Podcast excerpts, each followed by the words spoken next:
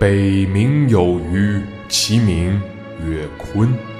鲲之大，不知其几千里也。化而为鸟，其名而鹏。鹏之背，不知其几千里也。怒而飞，其翼若垂天之云。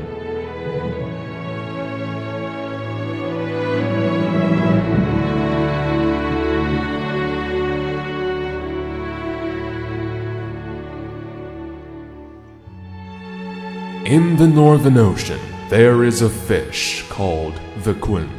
I do not know how many thousand li in size. This Kun changes into a bird called the P'eng, as back as I do not know how many thousand li in breadth. When it is moved, it flies, its wings obscuring the sky like clouds.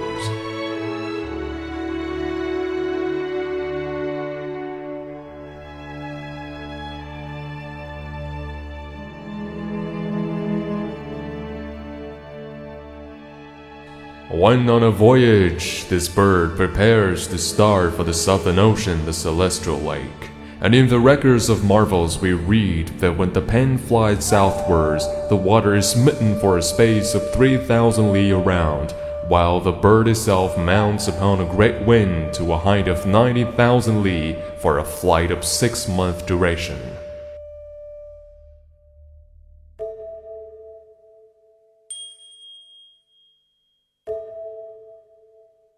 There, a mounting aloft, the bird saw the moving white mists upspring, the dust clouds, and the living things blowing their breath among them. It wondered whether the blue of the sky was its real color or only the result of distance without end, and saw that the things on earth appeared the same to it.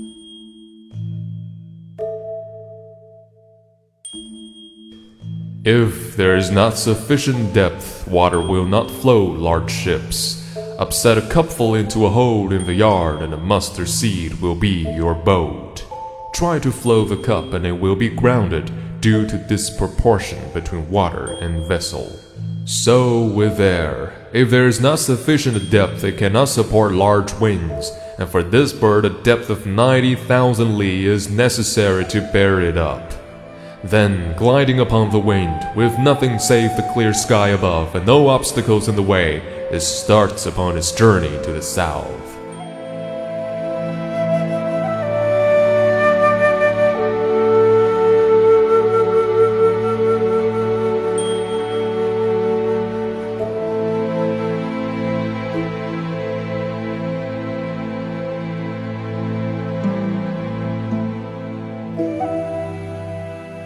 A cicada and a young dove laughed, saying, Now, when I fly with all my might, 'tis as much as I can do to get from tree to tree, and sometimes I do not reach, but fall to the ground midway.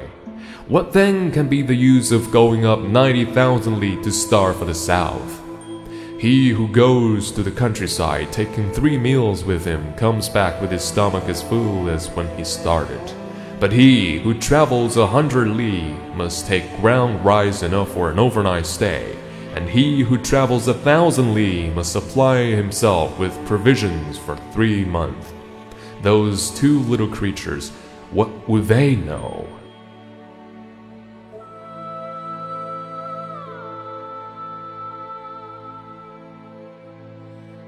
Small knowledge is not the compass of great knowledge any more than a short year has the length of a long year. How can we tell that this is so? The fungus plant of a morning knows not the alternation of day and night. The cicada knows not the alternation of spring and autumn. Theirs are short years. But in the south of Chu, there is a mingling tree whose spring and autumn are each of 500 years' duration. And in former days there was a large tree which had a spring and autumn each of eight thousand years.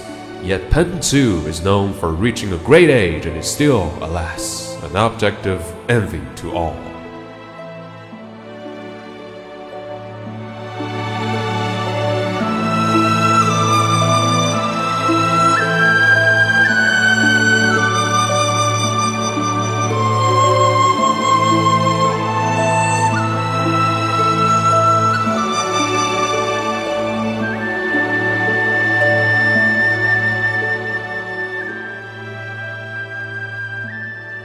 Was on this very subject that Emperor Tan spoke to Qi as follows.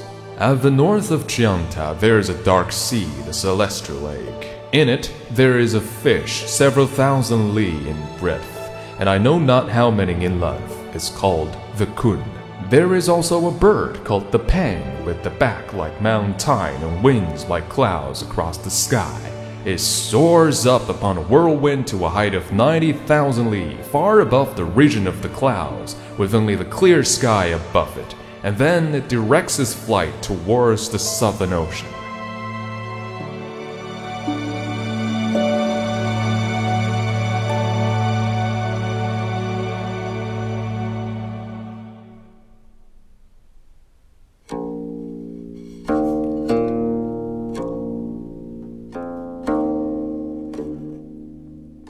And a lake sparrow laughed and said, Pray, what may that creature be gonna do? I rise but a few yards in the air and settle down again after flying around among the reeds. That is as much as anyone will want to fly. Now, wherever can this creature be going to? Such, indeed, is the difference between small and great. Take, for instance, a man who creditably fills some small office or whose influence spreads over a village or whose character pleases a certain prince. His opinion of himself will be much the same as the lake sparrow's. The philosopher Young of Sun will laugh at such a one. If the whole world flattered him, he would not be affected thereby, nor if the whole world blamed him, would he be dissuaded from what he was doing. For Young can distinguish between essence and superficialities and understand what is true honor and shame. Such men are rare in their generation, but even he has not established himself.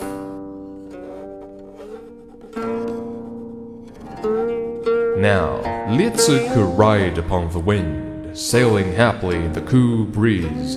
He would go on for fifteen days before his return. Among mortals who attain happiness, such a man is rare. Yet, although Liezi could dispense with walking, he would still have to depend upon something. As for one who is charioted upon the eternal fitness of heaven and earth, driving before him the changing elements as his team to roam through the realms of the infinite, upon what, then, would such a one have need to depend? Thus it is said, the perfect man ignores self, the divine man ignores achievement, the true sage ignores reputation.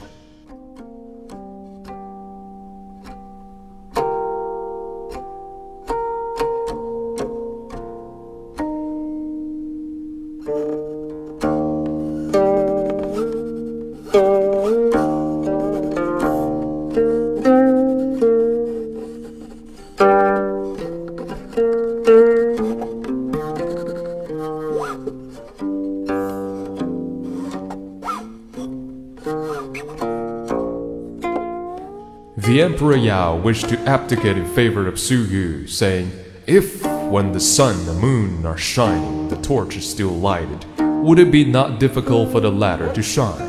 If, when the rain has fallen, one should still continue to water the fields, would this not be a waste of labor? Now, if you would assume the reins of the government, the empire would be well governed, and yet I am filling this office. I am conscious of my own deficiencies, and I beg to offer you the empire.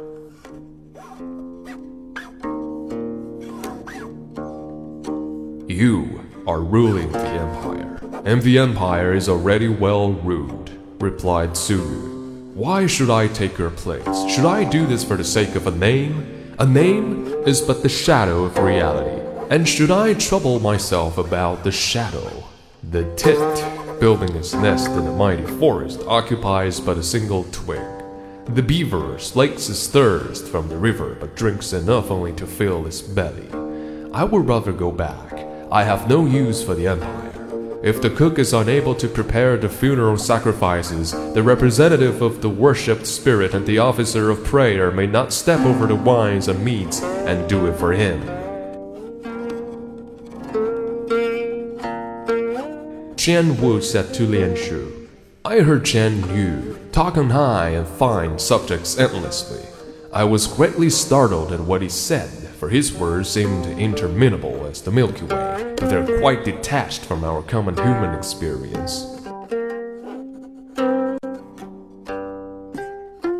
What was it? asked Lian Shu.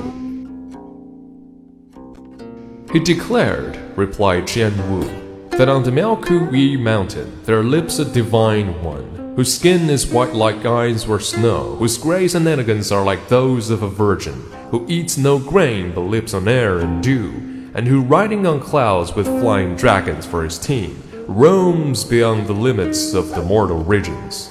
When his spirit gravitates, he can ward off corruption from all things and bring good crops. That is why I call it nonsense and do not believe it. Well, answered Lian Shu, you don't ask a blind man's opinion of beautiful designs, nor do you invite a deaf man to a concert. And blindness and deafness are not physical only. There is blindness and deafness of the mind. His words are like the unspoiled virgin. The good influence of such a man with such a character fills all creation. Yet because a paltry generation cries for reform, you would have him busy himself about the details of an empire. Objective existence cannot harm. In a flood which reached the sky, he would not be drowned. In a drought, though metals run liquid and mountains were scorched up, he would not be hot. Out of his very dust and shiftings, you might fashion two such men as Yao and Shun, and you would have him occupy himself with objectives.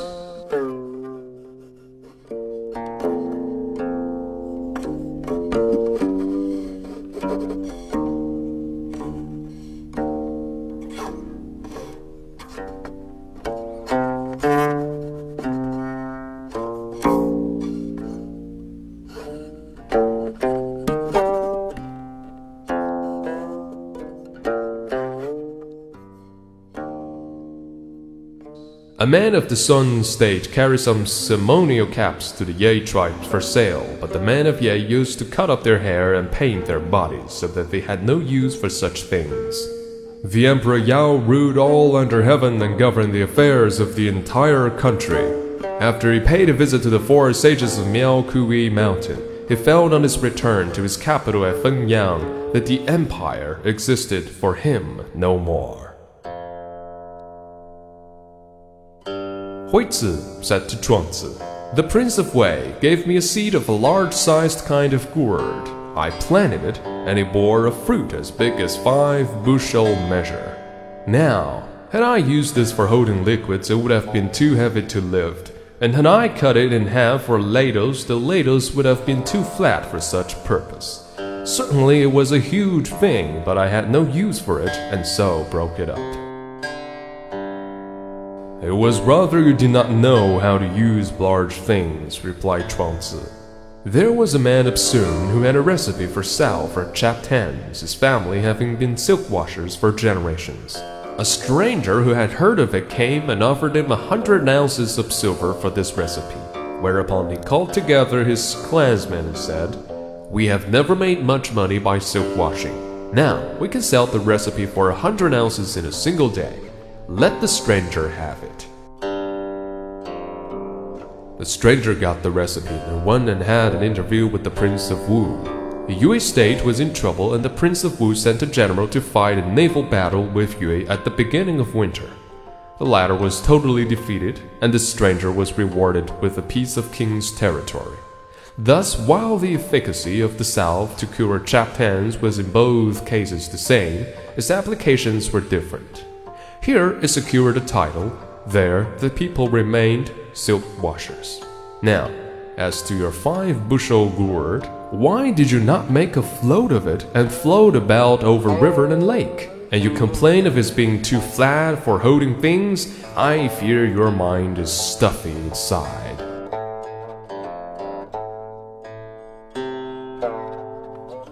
Huizi said to Chuangzi, I have a large tree called the Ailanthus. Its trunk is so irregular and knotty that it cannot be measured out for planks, while its branches are so twisted that cannot be cut out into discs or squares. It stands by the roadside, but no carpenter will look at it. Your words are like that tree, big and useless, of no concern to the world.